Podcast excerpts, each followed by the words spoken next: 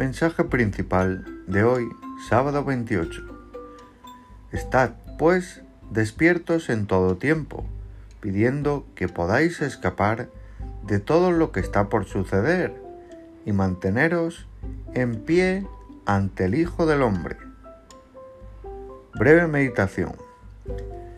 Jesús nos dice que estemos despiertos, que seamos vigilantes para no dejarnos arrastrar por las corrientes mundanas, para no pecar, pues el diablo, como león rugiente, anda alrededor buscando a quien devorar, manteniéndonos firmes como María estuvo ante las dificultades y ante la cruz.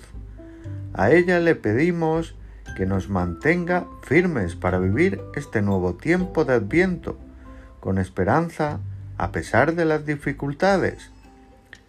Subtum presidium, bajo tu protección.